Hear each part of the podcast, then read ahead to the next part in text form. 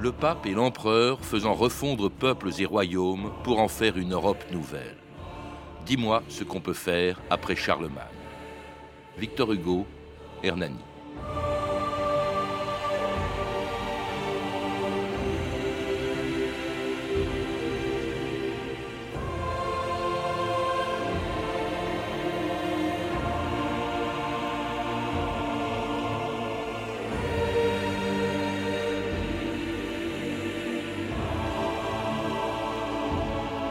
2000 ans d'histoire.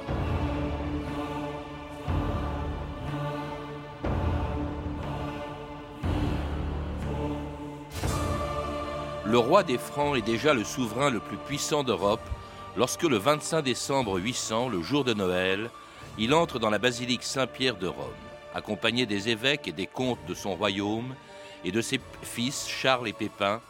Il s'agenouille devant le pape Léon III qui pose sur sa tête un diadème en prononçant trois fois ces mots à Charles Auguste, couronné par Dieu, grand et pacifique empereur des Romains, vie et victoire.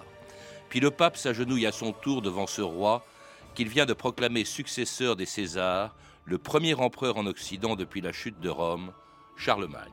Les livres nous racontent que l'Empire romain était païen. Désormais, les livres parleront du Saint-Empire romain. Le pacte de Kiersey. La cité des hommes. La cité de Dieu. Tous les chrétiens d'Occident.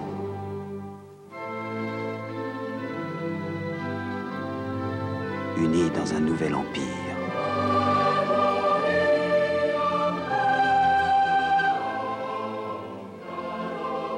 Georges Minois, bonjour. Bonjour. C'était le 25 décembre 800, le moment le plus connu du règne de Charlemagne, auquel vous venez de consacrer un gros livre à la mesure du personnage que vous comparez même à Alexandre, César et, Napoléon, et qui a déjà presque 60 ans, on l'oublie, quand il est couronné empereur par le pape Léon III. Le, ce, ce qui est important peut-être, c'est ce qui a marqué sans doute ses contemporains, c'est qu'il est le premier empereur depuis, en tout cas en Occident, depuis la chute de Rome, euh, plus de trois siècles plus tôt. Oui, c'est ça. La, chute de l'Empire romain d'Occident avait laissé un, un, grand vide à l'ouest. Alors il restait un empereur. Euh, C'était l'empereur de Byzance, l'empereur romain d'Orient, qui se considérait comme le seul et unique euh, successeur des empereurs romains. Mais à l'ouest, euh, les royaumes barbares s'étaient partagés le territoire de ce qui était autrefois l'Empire romain d'Occident.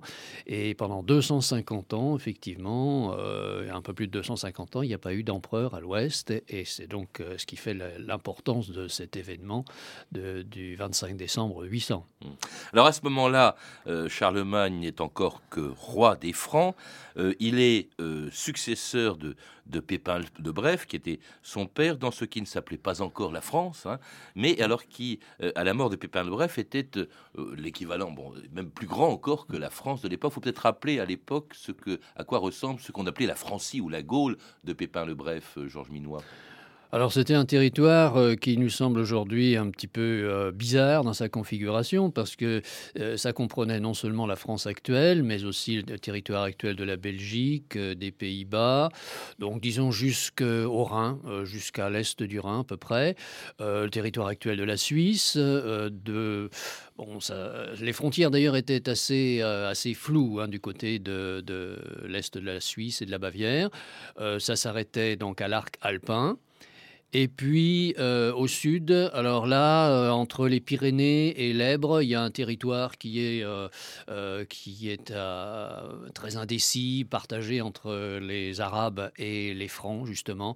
Donc là, c'était un territoire qui faisait environ 1 200 000 km, ce qui est tout de même Deux assez fois, deux colossal. fois la France d'aujourd'hui. Tout à fait, oui. Alors justement, c'est un royaume dont euh, Charlemagne hérite euh, avec son frère Carloman. Il se partage ce royaume lorsque meurt Pépin le Bref en 768 et dont Charlemagne devient le seul roi après la mort de son frère Carloman en 771. Le royaume des Francs souverains est réunifié et plus fort qu'avant. J'ai décidé de vous déléguer une partie de mes pouvoirs. Genou à terre. Roland, donne-moi ton glaive, donne-moi de Durandal.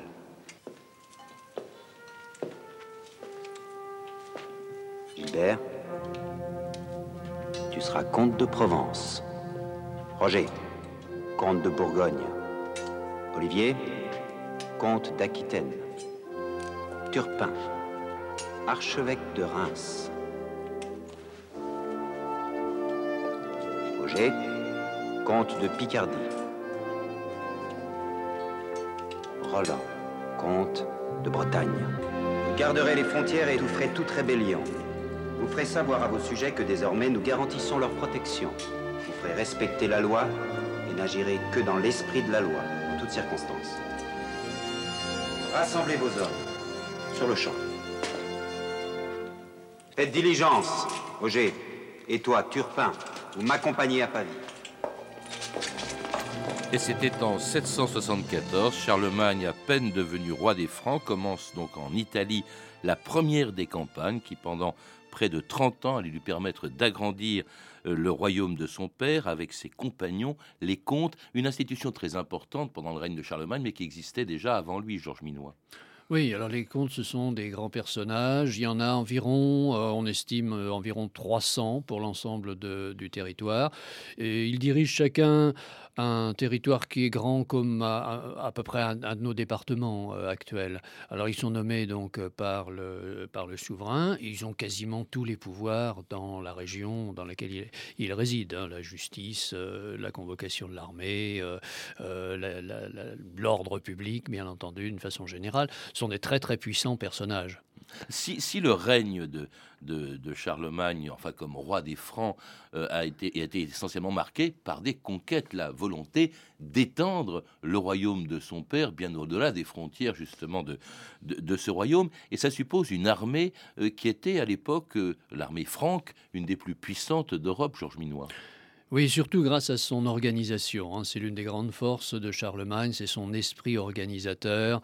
Euh, c'est un homme qui, dans, tous les domaines, a fait preuve euh, d'un esprit rationnel, je dirais. Alors, dans la convocation de l'armée, euh, chaque année, au printemps, disons au mois de mai, il réunit des hommes qu'il convoque, qui viennent de toutes les parties du royaume, puis de, l'Empire. Ça représente des effectifs qui peuvent aller, alors là, les historiens sont très, très discutent beaucoup là-dessus. Euh, ça va, les estimations vont de 10 000 à 40 000 hommes. Bon, disons 10 à 15 000 hommes, c'est le, ça semble le plus vraisemblable. Euh, chacun doit amener son propre équipement, des vivres pour trois mois. donc tout ça est très très soigneusement organisé. Et ça, ça permet à Charlemagne, effectivement, qui a en face de lui des peuples qui sont souvent beaucoup moins bien organisés que les Francs. C'est, ça a été le grand instrument de, ces conquêtes, bien sûr. Alors, conquêtes qui commencent, enfin, qui vont être une succession interminable de campagnes pendant presque une trentaine d'années, toute l'époque où il a été euh, roi des Francs, et qui commencent, on l'a entendu, euh, d'abord en, Italie, euh, en Italie contre les Lombards et à la demande du pape, Jean Minois. Oui, parce qu'au nord de l'Italie, il y avait ce peuple des Lombards euh, qui euh, revendiquait la possession en fait de l'Italie entière, ce qui inquiétait beaucoup le, pape et aussi l'empereur de Byzance, qui se considérait lui comme euh, le souverain de, l'Italie. Donc il y avait pas mal de prétendants pour cette Italie. Et alors le, pape, depuis d'ailleurs Charles Martel et Pépin le Bref, le pape avait pris l'habitude de faire appel au roi des Francs pour venir le protéger contre le roi des Lombards. Et c'est ce qui s'est passé en 774 donc donc euh, Charlemagne, à la demande du pape, euh, arrive, il traverse par le col du Mont-Cenis, il arrive dans la vallée du Pau, il assiège Pavie, pendant, le siège a duré un an d'ailleurs, ça a été très difficile, et euh, il détrône le roi des Lombards, il prend le titre, voilà, Didier, qu'il fait enfermer dans un monastère, et il prend pour lui le titre de roi des Lombards, il annexe donc le, territoire, qui va jusqu'à l'Italie centrale, disons. Hmm. Et je crois qu'il a confié au, pape, parce qu'en fait, il y a une grande complicité entre les deux, on le verra, enfin, entre les papes qui se sont succédés euh, du temps du règne de Charlemagne et, Charlemagne, dont on a le sentiment qu'au fond, il travaillait moins pour agrandir son royaume ou le royaume de son père que pour essayer de convertir au fond les, les, les, les, pays et les peuples euh, qu'il attaquait, non? Oui. Euh... C'est un prétexte parce qu'on dit, on dit qu'il était extrêmement pieux, Georges Minois. Oui, très, oui, il était pieux. Bon, je dirais comme pratiquement tout le monde à, à cette époque. Mais ses conquêtes sont plutôt, ça peut sembler paradoxal, mais des conquêtes défensives. Lorsqu'il s'attaque au territoire voisin, c'est la plupart du temps en fait pour protéger son, ses, ses propres frontières, parce que ce sont des gens turbulents. Il y a les Saxons d'un côté, il y a les Arabes euh, au sud, euh, il y a les Bavarois, il y a les Avars, euh, un peuple asiatique, et ces gens-là sont assez turbulents. Ils, ils font des, des, razzias de temps en temps dans, sur les territoires francs, et c'est plutôt, je dirais, pour consolider les, les, marches de son empire qu'il a entrepris ces guerres. Vous avez évoqué les Arabes, ou plutôt les, les musulmans qui occupent l'Espagne. Alors parmi les campagnes de Charlemagne, évidemment, peut-être la plus connue, mais elle a été désastreuse, c'est la campagne qu'il mène en Espagne en 778 et qui va se terminer par un désastre, Georges Minois. Oui, alors le fameux, euh, la fameuse affaire de Roncevaux, euh, qui est devenue, alors qui a pris des proportions énormes à partir simplement du XIe siècle, lorsque des troubadours euh, ont mis ça en vers et ils en ont fait une, une véritable épopée, la fameuse chanson de Roland, bien sûr. Euh, alors, on n'est pas sûr exactement de l'importance euh, réelle de l'événement. Euh, on ne sait même pas d'ailleurs précisément où ça s'est passé, parce qu'on a, bon, la tradition a fixé ça au col de Roncevaux, mais on n'a jamais rien retrouvé archéologiquement au col de Roncevaux. Il semble que ce soit l'arrière-garde de l'armée qui se soit fait surprendre alors, par les Basques. Hein, oui, alors ce qui est amusant, c'est que dans la chanson de Roland, ce sont les Sarrasins, c'est-à-dire les musulmans. Bien sûr. Mais on est trois siècles après Charlemagne et, on, ne parle pas du rôle des Basques, puisque ce sont eux, effectivement. Oui, oui, oui, parce que quand la chanson de Roland a été écrite, on est en pleine période de croisade. Alors les grands ennemis, évidemment, ce sont les, les, arabo-musulmans. Euh, mais en réalité, ce sont les Basques qui ont fait, euh, qui ont, euh, fait cette, cette attaque surprise. Oui. Alors cela dit, la plus dure des campagnes, la plus longue surtout des campagnes menées par Charlemagne, menée pendant 27 ans, c'est celle qu'il a menée contre les Saxons qui menace son royaume à l'Est et surtout que le pape demande à Charlemagne de convertir au christianisme. Nous vivons dans l'incertitude. Beaucoup trop de menaces mettent l'Église en péril. De qui parlez-vous? Des Saxons, bien sûr.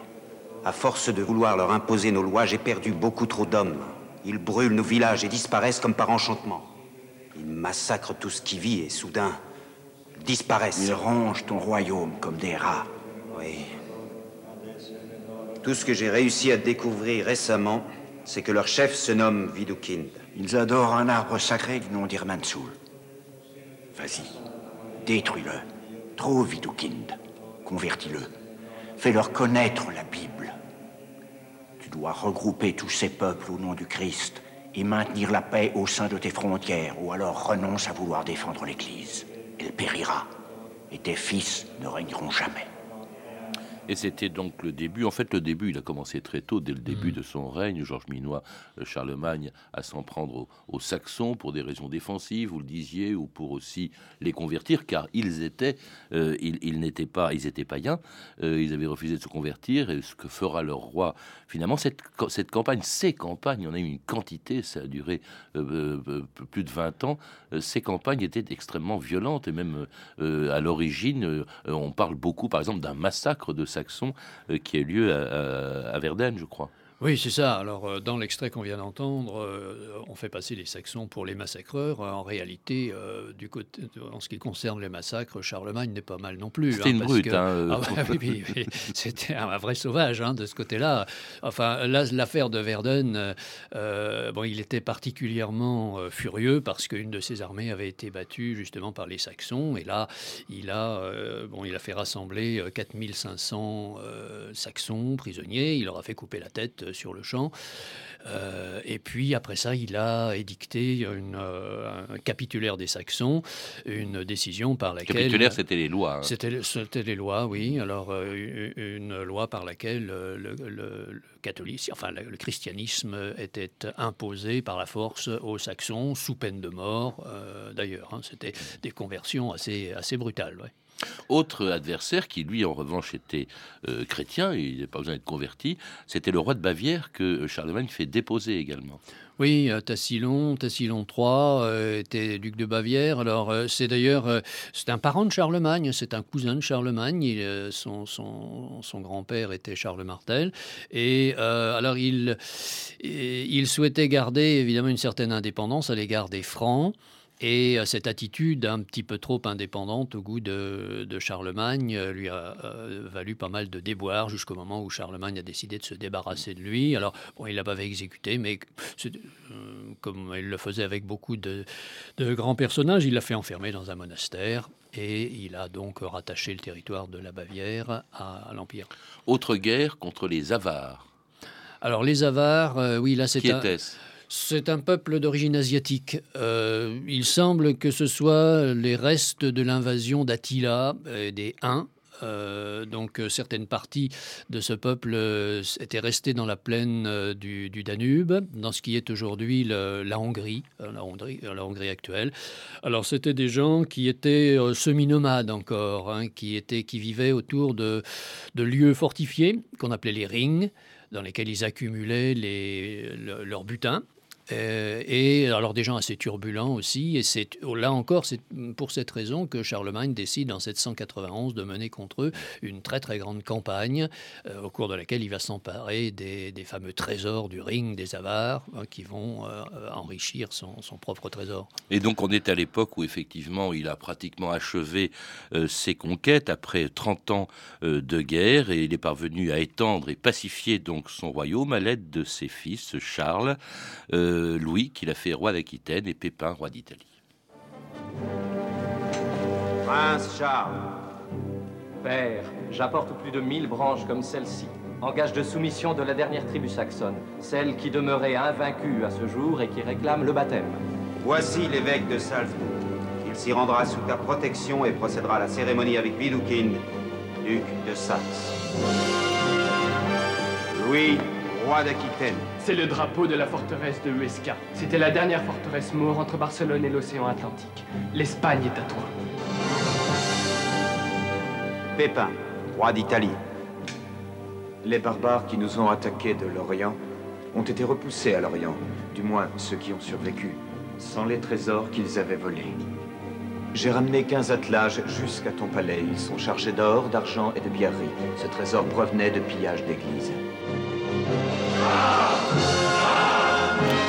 Et c'était l'extrait d'un excellent téléfilm de Clive Donner, Charlemagne le prince à cheval. On se trouve à l'extrême fin du 9e siècle. À ce moment-là, Charlemagne a étendu ce qui est déjà un empire sans empereur. Il n'a toujours pas le titre d'empereur, il est toujours roi des Francs, et c'est à ce moment-là qu'il va devenir empereur. On ne sait pas très bien, au fond, s'il le souhaitait eux-mêmes. C'est un peu arrivé par accident et dans des circonstances plutôt favorables, Georges Minois.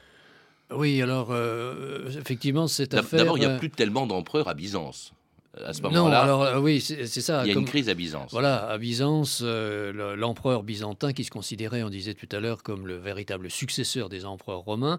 Euh, à Byzance, la vie politique était extrêmement agitée. Hein, sur une centaine d'empereurs, il y en a plus de la moitié qui ont été assassinés au cours de l'histoire byzantine. Et à cette époque, justement, la situation est assez particulière. C'est la, la veuve du précédent empereur, Irène, une athénienne, qui, euh, qui règne en réalité parce que euh, elle a fait euh, crever les yeux de son fils Constantin VI de façon à garder pour elle le pouvoir. Alors crever les yeux, arracher les yeux, c'est une coutume à l'époque. Hein, c'est une coutume, en fait.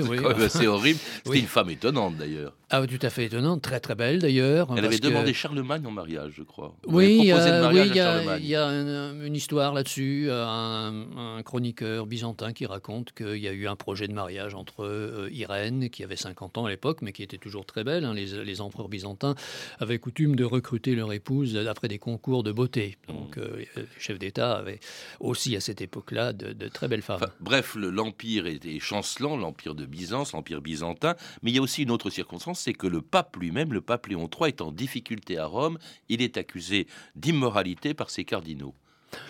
Oui, alors euh, le, pape, il cherchait à se soustraire à la fois, on a dit tout à l'heure, euh, au roi des Lombards, bon ça y est c'est fini, mais à se soustraire aussi à l'autorité de l'empereur byzantin. Et pour lui, une bonne solution, ce serait justement de transmettre la couronne impériale à Charlemagne, parce que dans son idée, Charlemagne serait son instrument en quelque sorte. c'est pour ça d'ailleurs qu'il qu'il s'est précipité le jour du couronnement pour lui mettre la couronne sur la tête, ce dont Charlemagne a été assez furieux, paraît-il, ce qui fait d'ailleurs que Napoléon mille ans plus tard, lui, même va mettre la couronne sur, sa tête, parce qu'il se souvenait de ce qui était arrivé à Charlemagne. C'est moi qui me couronne, c'est pas le pape qui me fait empereur. Euh, donc euh, là, ça s'est passé dans des, circonstances assez, euh, assez étranges, c'est vrai, hein, cette, cette, affaire de Noël de l'an 800. Et donc Léon III a couronné Charlemagne et les deux personnages bon, se sont entendus pour gouverner l'Occident, en fait.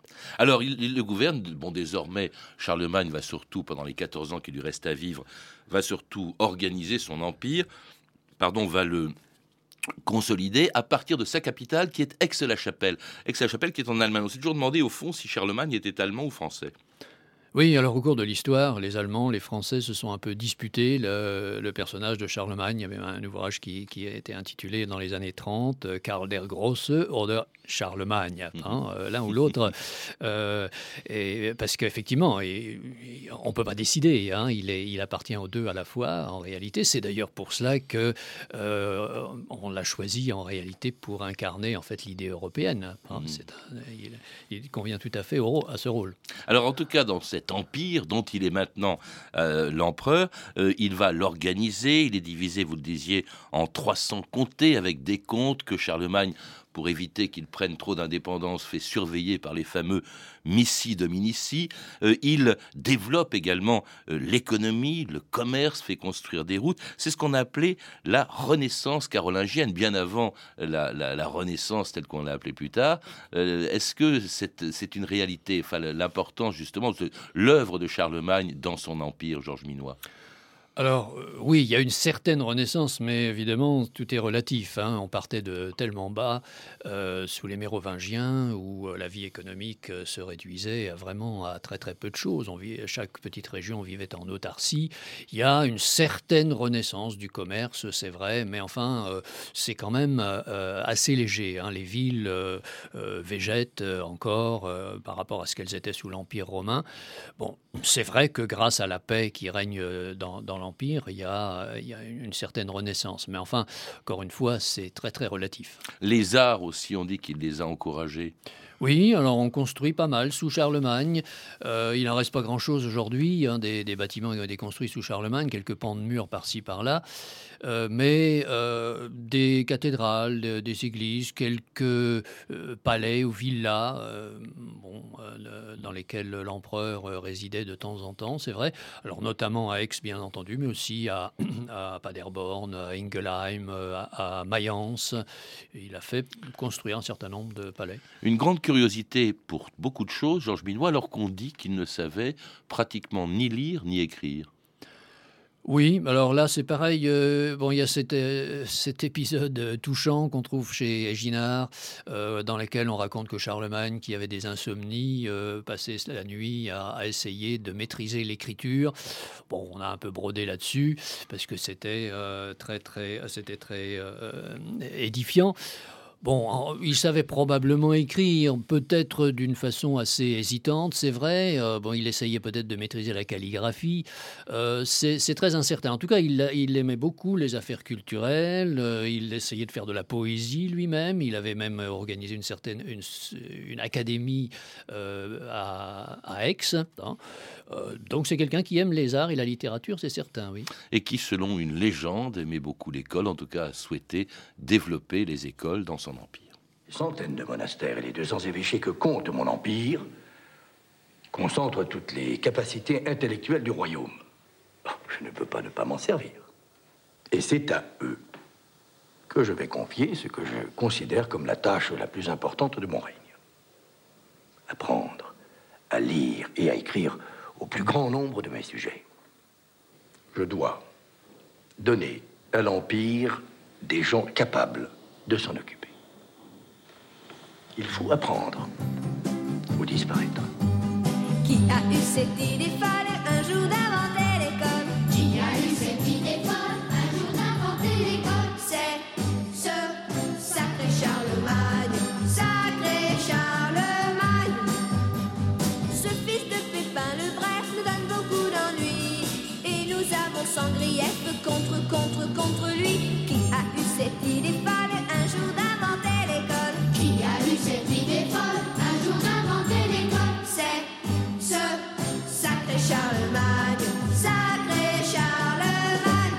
Pardon pour cet anachronisme, Georges Minois, vous qui êtes un historien sérieux. Cela dit, c'est vrai que euh, on a tout le temps dit qu'il avait inventé l'école. C'était pas le cas. Elles existaient quand même avant lui, Georges Minois. Bien entendu, enfin des écoles, euh, donc comme ça vient d'être dit, euh, dans les monastères, dans certains euh, évêchés, c'est vrai. Alors des écoles pour les fils. Oh, C'était essentiellement destiné aux gens qui se destinaient à, qui voulaient, qui allaient devenir moines. hein. Quelques fils de la de la noblesse euh, également fréquentaient ces C'est écoles. pas encore l'école gratuite laïque et obligatoire Ah, pour tout le monde. hein. pas, On non, non, loin, ouais. Mais euh, ce qui a fait la popularité de ce, ce thème, c'est que euh, Notker, euh, à la fin du IXe siècle, un chroniqueur de l'époque, avait raconté cette scène dans laquelle Charlemagne visite une école et puis il félicite les, les, les bons élèves qui, sont, qui viennent de, de- des classes pauvres, alors que les, ceux qui sont les fils de l'aristocratie, euh, sont euh, fainéants, etc. Alors sous la Troisième République, ça plaisait beaucoup ce genre de choses. Euh, dans, dans les manuels de- des écoles ouais. primaires, scolaires, on, on représentait très, f- très fréquemment cette, cette scène. Ça fait partie de toutes les légendes, effectivement, de tout ce qu'on a pu dire sur Charlemagne. Vous, vous citiez, vous évoquiez justement euh, ce rôle qu'on lui attribue dans euh, la construction future de l'Europe. On dit qu'il en a rêvé. C'est Victor Hugo dont euh, j'ai cité cet extrait d'Hernani tout à l'heure. Le pape et l'empereur faisant refondre peuples et royaumes pour en faire une Europe nouvelle. Ah, dis-moi ce qu'on peut faire après Charlemagne. Père de l'Europe, Charlemagne, Georges Minois? Je crois que ce serait excessif de, de le dire comme cela. hein. Euh, Ce qu'il y a, c'est que quand on regarde les cartes, euh, euh, on constate qu'il y a une certaine. bah, et le- on peut quasiment superposer la carte de l'Empire de Charlemagne et celle de, euh, du marché commun de 1957. C'est assez frappant, les mêmes superficies, pratiquement les mêmes limites. Euh, Aix-la-Chapelle, c'est pas très loin de Bruxelles non plus. Euh, donc il y a un certain nombre de similitudes comme ça. Maintenant, l'idée européenne, Charlemagne, évidemment, en- en était assez éloigné. Surtout que c'est peut-être pas une référence excellente pour l'Europe parce que cet empire qu'il a construit, il s'est effondré immédiatement après lui, puisque la règle des Francs voulait que les enfants se partagent l'empire ou le royaume. Et c'est ce qui s'est passé après la mort de Charlemagne, 30 ans en fait après sa mort. Ce sont ses petits-fils qui ont divisé son empire en trois. C'est ça. Alors, euh, Charlemagne lui-même a eu trois fils, mais deux sont morts euh, avant lui. Donc, euh, quand il est mort, euh, eh ben, c'est Louis le Pieux qui a hérité de l'ensemble. Mais Louis le Pieux, lui, a eu aussi trois fils. Et là, ils se sont partagés au fameux traité de Verdun le- le- l'ensemble de, de l'empire de Charlemagne. La Lotharingie au milieu, entourée Voilà. de la Francie orientale qui est devenue l'Allemagne, de la Francie occidentale qui est devenue la France, et en fait, qui est à l'origine quand même d'un sacré nombre de guerres. Enfin, toute cette légende, on la retrouve, elle a été entretenue dans le temps, on la, retrouve dans, on en a parlé dans la chanson de Roland, écrite trois siècles après, l'empereur à la barbe fleurie, disait-on Hmm. à l'époque. En tout cas, merci Georges Minois pour euh, avoir fait la part entre la légende et la réalité dans ce livre important dont je recommande la lecture. C'est un livre volumineux, une biographie donc consacrée à Charlemagne et qui est paru chez Perrin. À lire aussi La France au Moyen Âge de Claude Govard qui vient de paraître aux presses universitaires de France. Vous avez pu entendre des extraits des téléfilms suivants Charlemagne, Le Prince à cheval de Clive Donner et L'an 800 au temps de Charlemagne de Jean-François Delassus. Vous pouvez retrouver ces références par téléphone au 32 30, 34 centimes la minute ou sur le site franceinter.com. C'était 2000 ans d'histoire, la technique Fabri- Fabrice Desmas et Julien Dumont, documentation Emmanuel Fournier, Clarisse Le Gardien et Franck Oliva, une émission de Patrice Gélinet réalisée par Anne Kobilac.